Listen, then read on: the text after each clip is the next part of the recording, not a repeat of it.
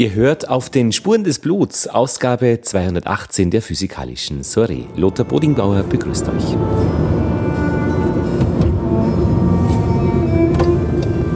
Kreisverkehr, die zweite Abfahrt. Auf dem Weg nach Spillern in der Nähe von Korneuburg. Dort werde ich mit einem Historiker sprechen, wie sich das Bild, wie sich der Blick auf unser Blut in der Geschichte entwickelt und verändert hat. Da sind wir.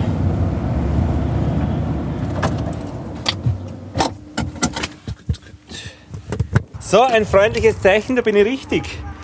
Sind richtig. Grüß Gott. Hallo. Ja, geht. Grüß Gott. Grüß Sie. Karl Sablik war von 1975 bis 2010 Bürgermeister der Marktgemeinde Spillern und er war Dozent am Josephinum, das ist die Schausammlung, der medizinisch-historische Teil der Med-Uni Wien. Man kann das auch besuchen, dieses Museum in der Währinger Straße 25. Ja, und Karl Sablik wird jetzt erzählen, was in der Geschichte das Blut für uns Menschen bedeutet hat. Also schauen Sie, Blut, Blut ist ein ewiger Mythos, den es bei den alten Völkern gibt. Das sind Urerlebnisse, äh, Blut, Verletzungen, Blut sieht man, Blut ist rot, daher ist rot Signalfarbe geworden. Sie haben es heute noch bei der Verkehrsampel. Bei Rot bleibt man stehen, weil Rot ist Gefahr, Vorsicht, aufpassen. Und Rot ist auch in die Religionen eingedrungen, etwa das Blut Christi oder wenn Sie Heiligen Blut bei uns am Großglockner nehmen oder sein Blut komme über uns als Drohung oder das berühmte Goethe-Wort Blut ist ein ganz besonderer Saft, kommt beim Faust in Goethe vor. Oder Churchill hat nach 1945 gesagt, ich kann euch nur Schweiß, Blut und Tränen bieten. Also Blut kommt überall vor, ist eine Urerfahrung des Menschen. Aber wenn wir jetzt in die Wissenschaft hineingehen möchten, muss man doch bei den alten, ich sage es nicht gerne, bei den alten Griechen beginnen, äh, die vier Grundelemente in der griechischen Philosophie hatten. Das ist die Erde, Gegensatz davon Luft, Wasser und Feuer. Die Chinesen haben noch ein fünftes Element dazugegeben, das Holz. Aber um das geht es jetzt nicht. Es geht um diese vier Grundelemente der griechischen Philosophie.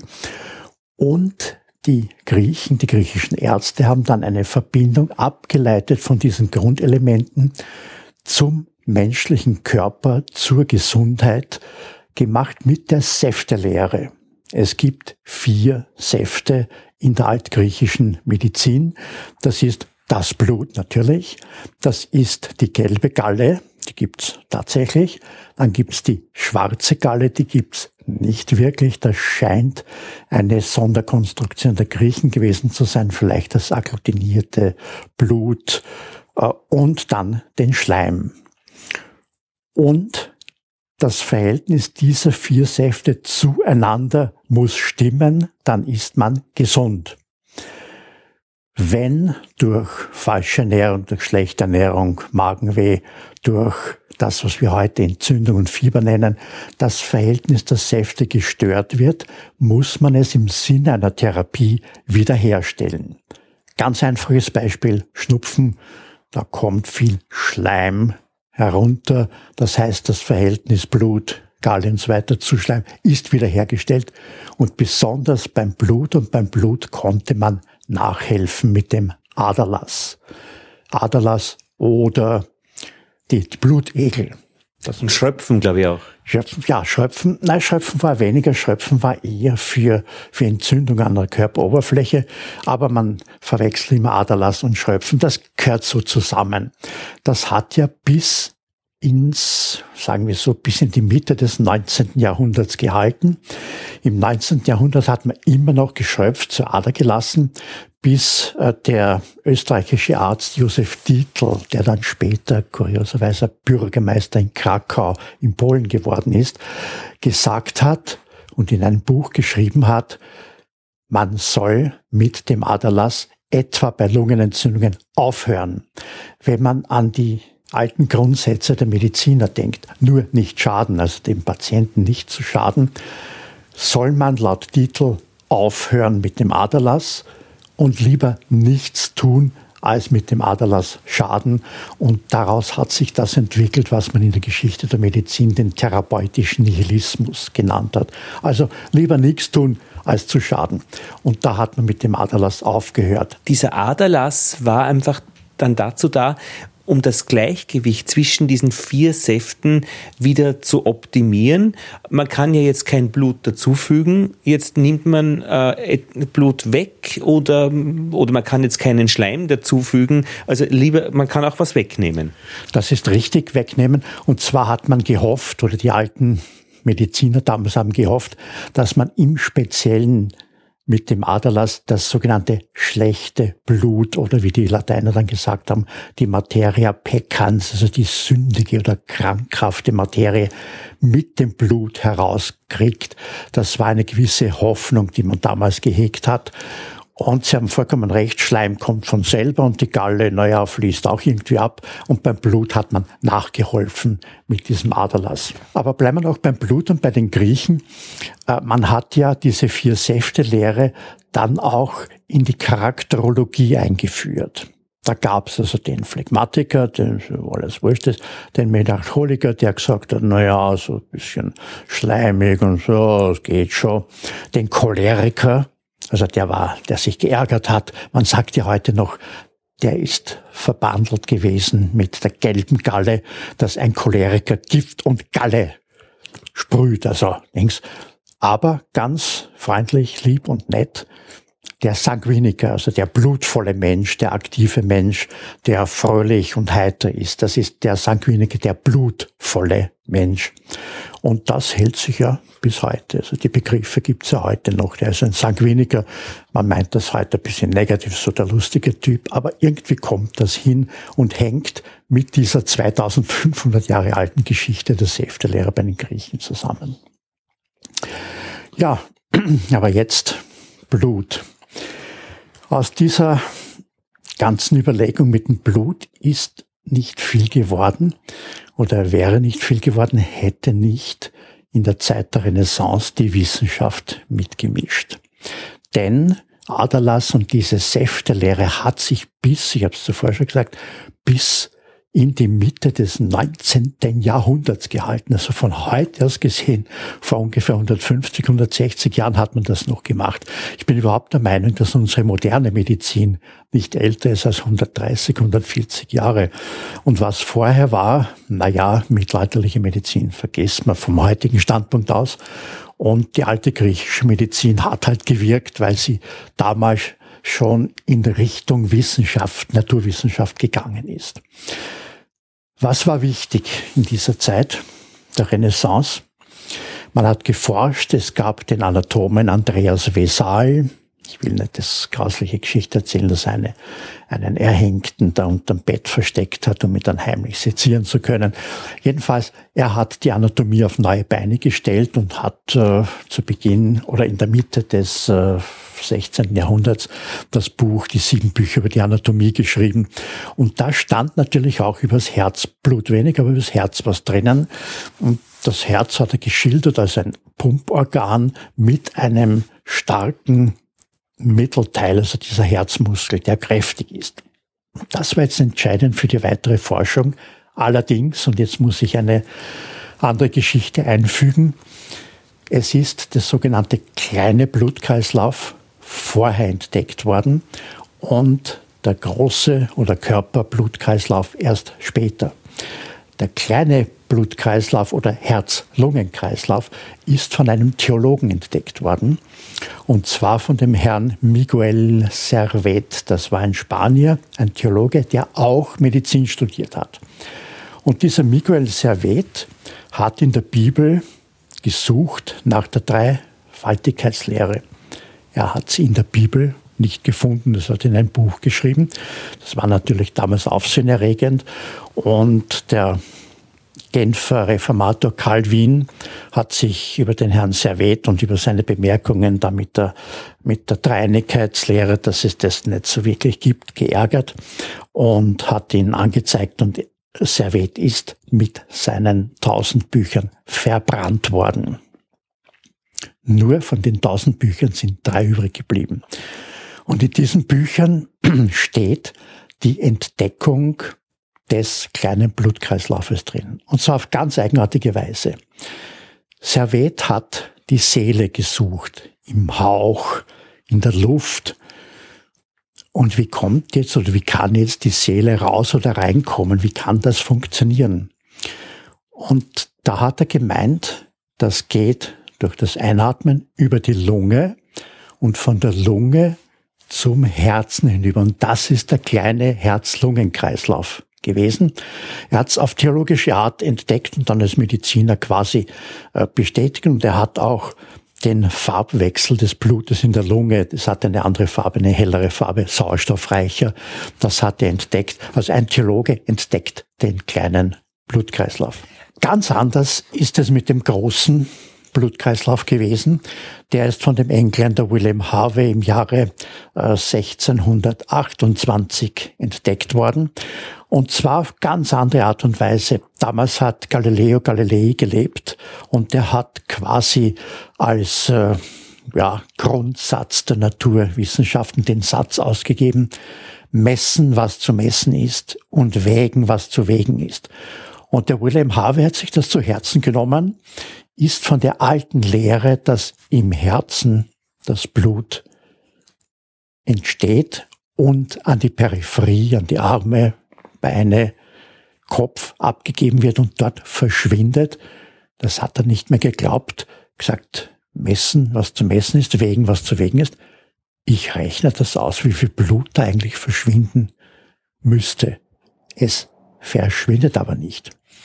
Andererseits hat er seit Vesal gewusst, dass es eine Herzscheidewand gibt, das ist ein dicker Muskel, da geht kein Blut durch.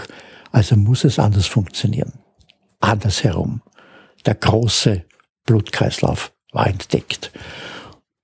So, und jetzt hatte man damals, so ungefähr im Ende 16., Anfang 17. Jahrhunderts, hatte man den kleinen Blutkreislauf, den großen Blutkreislauf, man hatte den Aderlass, man hatte die Säftelehre. Das war aber nicht genug. Es gab dann noch etwas anderes, das ich da unbedingt hineinfügen muss. Der Begriff Bluttransfusion. Man hat immer wieder in der Geschichte der Menschheit, also zumindest wissen wir es seit dem Mittelalter und in der frühen Neuzeit bis in das 19. Jahrhundert, immer wieder versucht, das Blut zu transponieren von Tier zu Tier, von Tier zu Mensch. Lammblut hat man verwendet und natürlich von Mensch zu Mensch. Nun hat das nicht wirklich funktioniert. Aber was anderes dazwischen. Warum hat man das gemacht? Nicht nur aus medizinischen Gründen, sondern weil man gedacht hat, wenn man als älterer Mensch von jüngeren oder von kräftigen Tieren Blut bekommt, wird man wieder jung. Das ist so magisch gedacht gewesen. Und da gibt's die, die furchtbare Geschichte vom Papst äh, Innozenz dem Achten, äh, der äh, 1492 im Sterben lag. 1492 Kolumbus hat Amerika entdeckt. Innozenz der Achte lag im Sterben und da hat man ihm gesagt, er soll das Blut von zehnjährigen Knaben trinken. Das wird dann wieder werden. Er hat Pech gehabt, er ist trotzdem gestorben. Aber man hat solche Versuche der Bluttransfusion immer wieder gemacht. Und das Eigenartige daran ist, wir verstehen es von heute, also ich werde das gleich sagen. Man hat Erfolge gehabt, super, und man hat Misserfolge mit Todesfolge gehabt. Warum? Heute wissen wir es es sind die Blutgruppen. Wenn zufällig, ohne dass man es gewusst hat, man dieselbe Blutgruppe bei zwei Menschen erwischt, ja, dann hat es funktioniert, dann ist der Patient, der das andere Blut gekriegt hat, geheilt worden. Wenn die Blutgruppe nicht gestimmt hat, na, dann ist es furchtbar geworden. Ja, und jetzt sind wir bei dem Hauptthema, was Blut betrifft, für mich als Medizinhistoriker, die Entdeckung der Blutgruppen. Da muss natürlich der Name Karl Landsteiner genannt werden. der seinerzeit am 1000-Schilling-Schein drauf war, wird noch in Erinnerung sein. Äh, Karl Landsteiner war Wiener oder sagen wir mal Österreicher. Äh, wir Niederösterreicher sind ja stolz, dass er Niederösterreicher war. Es ist aber Zufall gewesen. Seine Eltern, die Wiener waren, sein Vater war bei der Presse der erste Chefredakteur und äh, die haben einen Kuraufenthalt in Baden gemacht und dort ist Karl Landsteiner zur Welt gekommen und wir Niederösterreicher sagen natürlich, er ist ein waschechter Niederösterreicher, das ist überhaupt keine Frage. Ja, und dieser Karl Landsteiner hat Medizin studiert, hat die Ausläufer der zweiten Wiener Medizinischen Schule gehabt, Bill Roth und andere gute Leute und ist dann in einem äh, pathologisch anatomischen Laboratorium bei Anton Weichselbaum gelandet und hat sich mit Blut, ob das zusammenpasst, Bluttransfusionen beschäftigt und ist auf die Idee gekommen, das Blut einfach zu mischen. Das Blut seiner Kollegen, sein eigenes, die Laboranten, Freunde haben herhalten müssen. Und er hat im Laboratorium hm, das gemischt und hat gemerkt, die zwei passen zusammen, die nicht, die gehen wieder, die gehen auch nicht. Was steckt da dahinter? Und das war genau im Jahr 1900 und da ist es zur großartigsten Fußnote in der Geschichte der Medizin gekommen. Er hat nämlich diese Arbeit der Agglutination, also der Zusammenklumpung des Blutes, veröffentlicht und hat in einer Fußnote Folgendes geschrieben. Die ist ganz kurz, ich darf sie Ihnen vorlesen. Das Serum gesunder Menschen wirkt nicht nur auf tierische Blutkörperchen agglutinierend, also zusammenballend, sondern öfters auch auf menschliche, von anderen Individuen stammende. Es bleibt zu entscheiden, ob diese Erscheinung durch ursprüngliche individuelle Verschiedenheit oder durch die erfolgreiche Einwirkung von Schädigungen etwa bakterieller Natur bedingt ist. Das war der geniale Satz. Er hat nur mehr zu entscheiden gehabt, ist das krankhaft, weil es halt nicht zusammenpasst, oder gibt es eine individuelle Verschiedenheit? Und das war es dann. Es war eine individuelle Verschiedenheit. Ich darf es jetzt kurz machen. Er hat zuerst drei Blutgruppen gehabt, A, B und C. Und dann im Zusammenhang der weiteren Forschung hat er dann vier gefunden, hat sie A, B, AB und Null bezeichnet. Und das war's. Das hat ihm dann 1930 den Nobelpreis eingebracht. Nur, und das muss man leider auch sagen, es kommt hier und da in der Geschichte der Medizin vor, etwa die Vererbungsgesetze von Gregor Mendel, die so in den 60er Jahren des 19. Jahrhunderts war, hat sich kein Mensch drum gekümmert. Und dem Karl Landstein ist es fast ähnlich gegangen. Eine so geniale Entdeckung hat keine Wirkung gehabt. Erst 1908 haben in Amerika Ärzte eine Bluttransfusion gemacht und dann kam leider, muss ich als Medizinhistoriker sagen, der Erste Weltkrieg, denn im Weltkrieg haben so manche Ärzte dann gesagt, da gibt's doch sowas wie Bluttransfusion mit den Blutgruppen. Und dann ist der Durchbruch gelungen und haben eben dem dem Karl Landsteiner den Nobelpreis eingebracht. Äh, Landsteiner ist 1922 schon von Wien weggegangen. Allerdings nicht, er war Jude, hat sich allerdings taufen lassen und er ist nicht wegen Antisemitismus und weggegangen, sondern weil die Arbeitsbedingungen nicht so angenehm waren. Er ist nach Amerika gegangen, hat nichts mit, mit 1938 oder sowas zu tun, sondern er ist wesentlich vorher weggegangen, hat dann noch weiter geforscht und hat 1940 den Rhesusfaktor dazu entdeckt, weil man dort in Amerika Versuche mit Affen gemacht hat, Rhesus positiv, Rhesus negativ und von den Rhesusaffen ist der Begriff Rhesusfaktor dann in die Medizin eingedrungen. So, jetzt hatte man eigentlich um 1900 alles. Man hatte die Blutgruppen, man hatte den Blutkreislauf, man wusste, wie das funktioniert. Und jetzt kommt noch etwas dazu, damit ich zu dem, was Sie Blutbild nennen, und die Sendung ist dem gewidmet, damit ich dorthin gelange. Was hat denn noch gefehlt? Der ganze Hintergrund der Chemie, der Labormedizin, alles das hat noch gefehlt und das hängt zusammen etwa mit dem Mikroskop. Die Mikroskope sind damals entwickelt worden und zwar perfekte Mikroskope, noch nicht das Elektronenmikroskop, aber immerhin. Das Mikroskop als solches ist allerdings 1671 von dem Holländer Anton oder Anthony van Leeuwenhoek erfunden worden. Äh, ist ein ganz einfaches Gerät, so zwei Linsen, nicht mehr.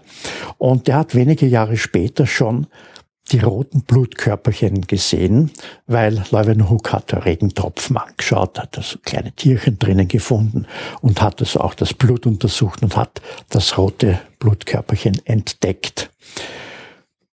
Und um diese Zeit hat man dann begonnen, mit Mikroskopen zu arbeiten und da muss ich dem berühmtesten Arzt, den Italiener Marcello Malpighi, berühmtesten Arzt des, der zweiten Hälfte des 17. Jahrhunderts erwähnen.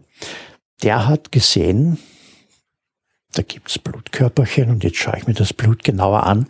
Und der hat im Jahre 1665 schon 40 Bestandteile des Blutes festgestellt. Also das ist etwa das, was man heute unter Blutbild versteht. Es war natürlich noch nicht so ausgearbeitet und nichts, aber der Begriff, ich würde ihn mit dem Jahre 1665 fixieren.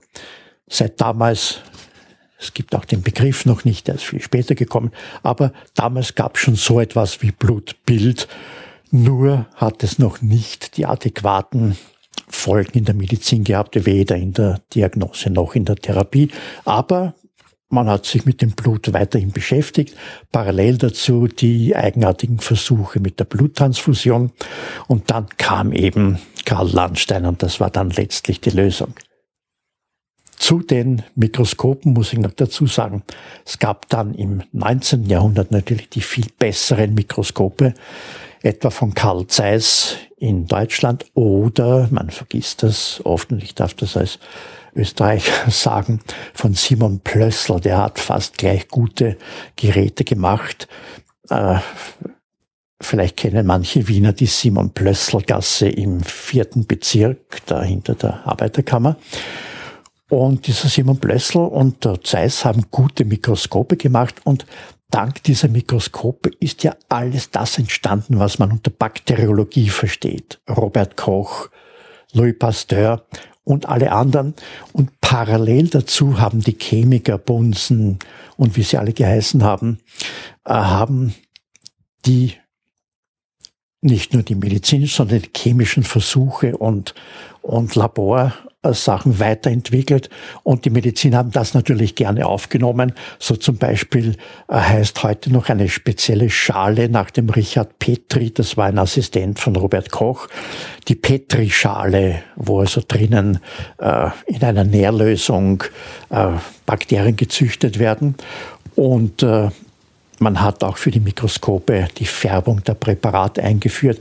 Und wenn man das jetzt alles zusammentut, das anatomische, das Blutbild von Marcello Malpighi, Karl Landsteiner und die Entwicklung der Labormedizin zu Beginn, sagen wir jetzt des 20. Äh, Jahrhunderts schon, wir sind schon im 20. Jahrhundert, ja, dann haben sie historisch alles besammen, was sie fürs Blutbild brauchen. An dieser Stelle möchte ich einflechten, der Professor Jäger vom Allgemeinen Krankenhaus in Wien hat mir erzählt, dass diese Färbetechnik eins der wirklich wichtigen Geschichten waren in der weiteren Entdeckung des Blutes, was da drinnen ist. Ja, und äh, das haben aber alle gemacht. Das haben Pasteur gemacht, das, haben, das hat Billroth in Wien gemacht, der Chirurg, aber er hat auch diese Färbungen gemacht. Und Technik und die Physiologie dazu zusammen haben eben diese moderne Labormedizin gebracht, die zum Blutbild in moderner Form geführt haben.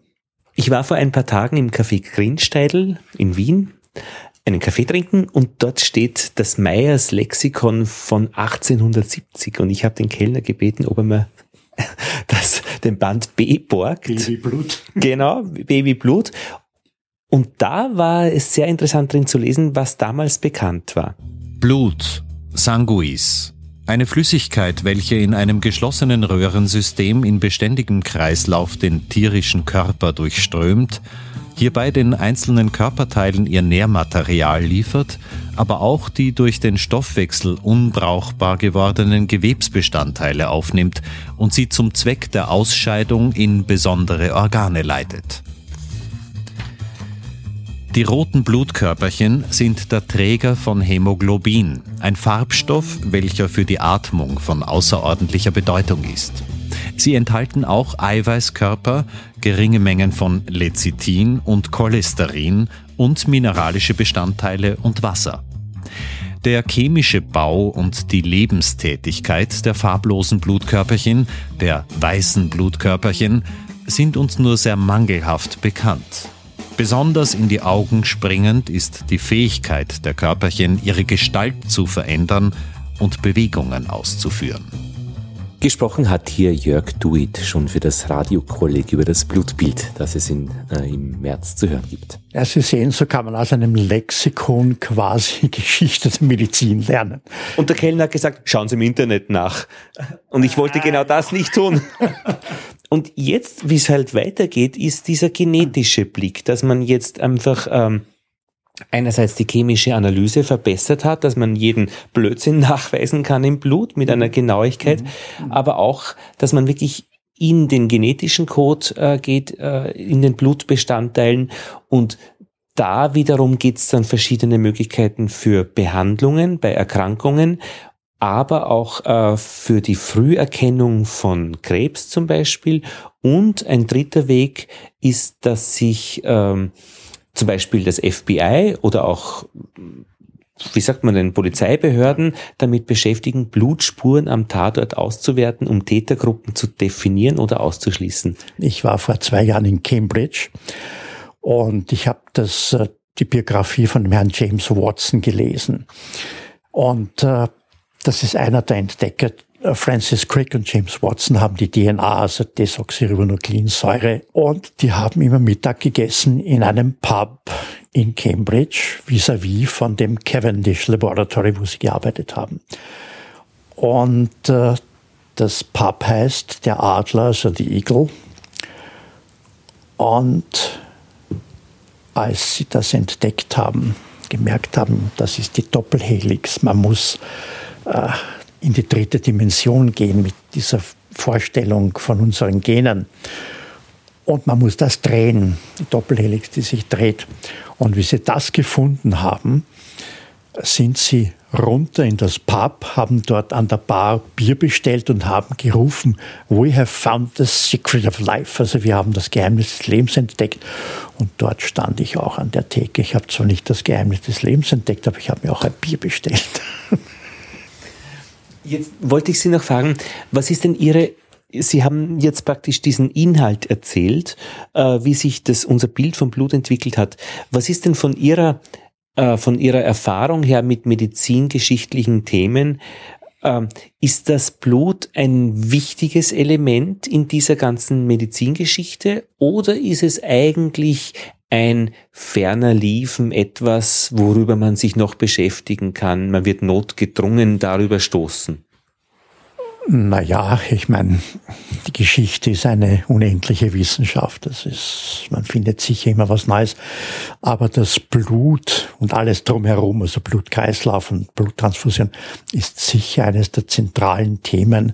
Wenn man jetzt das Soziale aus der Medizin weglässt, was ist denn sonst noch? Die gesamte Bakteriologie, Krebs und dann die Entwicklung oder sagen wir so der Ablauf der Krankheiten von der Pest über die Pocken, über die Cholera, über die Tuberkulose bis zu den heutigen Herz-Kreislauf-Erkrankungen. Ich habe eine kleine Arbeit immer drüber geschrieben, dass äh, es alle Krankheiten immer schon gegeben hat, aber stärker oder weniger stark.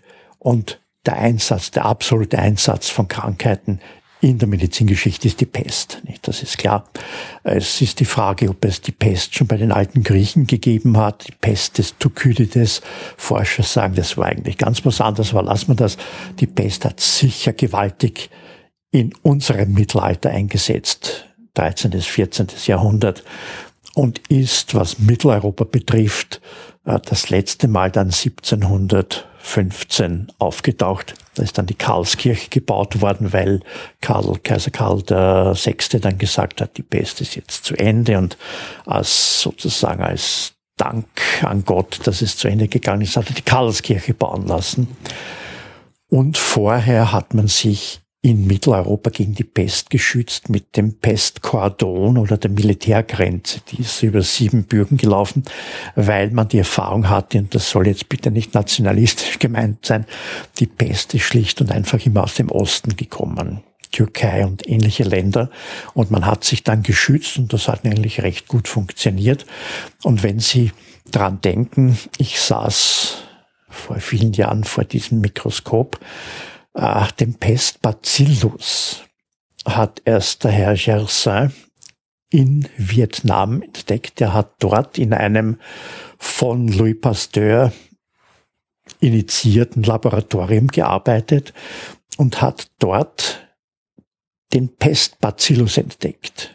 Das war Ende des 19. Jahrhunderts und vor diesem Mikroskop bin ich gesessen. Ich, ich, ich habe so eine Idee immer, die medizinhistorischen Sachen angreifen zu müssen, unter Anführungszeichen jetzt. Ja, das war die Pest. Und dann hat die Pest aufgehört und Sie wissen ja, 18. Jahrhundert, die Pocken. Ganz gewaltig, die Pocken. Die sind so periodisch gekommen und die Pocken sind dann mehr oder weniger besiegt worden durch die Impfung. Und das ist ja das Urbild der Impfung. Da hat es zuerst die Kuhbockenimpfung gegeben und dann die Menschenbockenimpfung. Der Herr Edward Jenner hat 18, 1795 oder 96 äh, die Impfung entwickelt in England. Und die ist, ich habe eine Briefmarke dazu gemacht, 1800 schon, also vier Jahre später, Pflicht, als Pflicht in Österreich eingeführt worden. Seit 1800 gibt es die Bockenimpfung und die Bocken sind ja durch diese Impfung quasi ausgerottet worden. Die sind von der Weltgesundheitsorganisation in den 80er Jahren des vorigen Jahrhunderts als äh, so den Ausdruck, so gekillt betrachtet worden.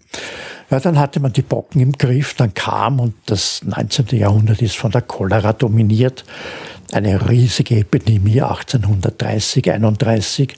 Und da war die Antwort, Sie können das nach dem englischen Historiker oder, oder Philosophie, Philosophen äh, Arnold Toynbee nehmen als Herausforderung und Antwort, Challenge and Response. Äh, die Antwort auf die Cholera war dann die sanitären Einrichtungen, Wasserversorgung, Kanalisation. Das hat sich auch in Wien abgespielt in der zweiten Hälfte des 19. Jahrhunderts.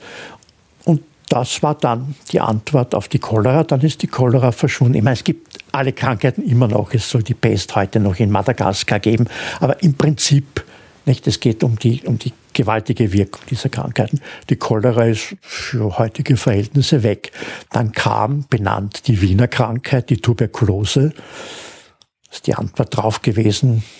Luft, Licht und Sonne, nicht? bessere Wohnungen und so weiter. Und dann hat man, und dann diese, diese Sanatorien, die man gebaut hat, dann hat man die Tuberkulose halbwegs im Griff. Und dann kamen Herz-Kreislauf-Erkrankungen, mit denen kämpft man heute noch. Die hat man zwar schon auch im Griff, also Herztransplantation und so weiter und so fort, aber das ist noch akut. Und was dann jetzt dazu gekommen ist, ist die Veränderung äh, der Viren und der Bakterien. Äh, denken Sie an die Schweinegrippe, die Vogelgrippe und diese ganzen Sachen. Denken Sie an Ebola, denken Sie an, an, an HIV. Das ist, das ist eine eine ganz andere Welt heute, die die Viren, die Bakterien uns Menschen bieten. Und da ist die Frage, welche Herausforderung ist das? Welche Antwort wird es darauf geben? Da sind wir aber bitte wirklich jetzt heute, hier und jetzt. Nicht? Aber wenn wir noch bei diesen Herz-Kreislauf-Erkrankungen bleiben, dann schlägt sich das ja in den Blutwerten nieder. Ich war am Montag beim Blutabnehmen und werde am Donnerstag die Ergebnisse bekommen. Und beim letzten Mal waren meine Blutfettwerte, die ungünstigen, zu hoch und die günstigen zu tief. Seit zwei Jahren haben wir aber jetzt einen Hund und ich gehe sehr viel mit dem raus und, und bin unterwegs und laufen. Und ich bin sehr gespannt, ob sich ähm, diese Änderung meines Lebensstils am Donnerstag in den Blutwerten niederschlägt. Da bin ich wirklich. aber aber ich denke mir, vielleicht, also jetzt praktisch diese Herausforderung Herz-Kreislauf-Erkrankungen, als Antwort könnte man vielleicht sehen, diese personalisierte Fitness-Aufzeichnungsmode mit Armbändern. Rauchen hat sich aufgehört. Aber wirklich auch diese Smartphones, die den Herzschlag aufzeichnen, die sagen, sie sind heute noch nicht 10.000 Schritte gegangen. Möchten Sie denn nicht aufstehen von Ihrem bequemen Sessel? Das könnte vielleicht schon eine Antwort sein. Und zwei weitere mögliche Antworten, was das Blut ist, gibt's noch hier in dieser Reihe der physikalischen Soiree Blutspuren. Die nächste Folge 219, da geht's um die Sicht der traditionellen chinesischen Medizin. Sonja Lazzini ist Ärztin. Sie kennt beide Welten, nämlich die äh, klassische westliche Medizin und die traditionelle chinesische Medizin. Und da war es interessant zu fragen, ob es hier unterschiedliche Bilder vom Blut gibt. Ja, und dann die letzte Folge 220 wird dann sein der Arzt und Allgemeinmediziner und Spezialist für innere Medizin Richard Edel, der so richtig von der praktischen Seite her spricht, wenn Menschen zu ihm in die Praxis kommen, was das Blutbild dann für ihn oder die Blutuntersuchung, die Blutanalyse dann für ihn für ein Handwerkszeug bedeutet. Lothar Bodingbauer verabschiedet sich aus Wien.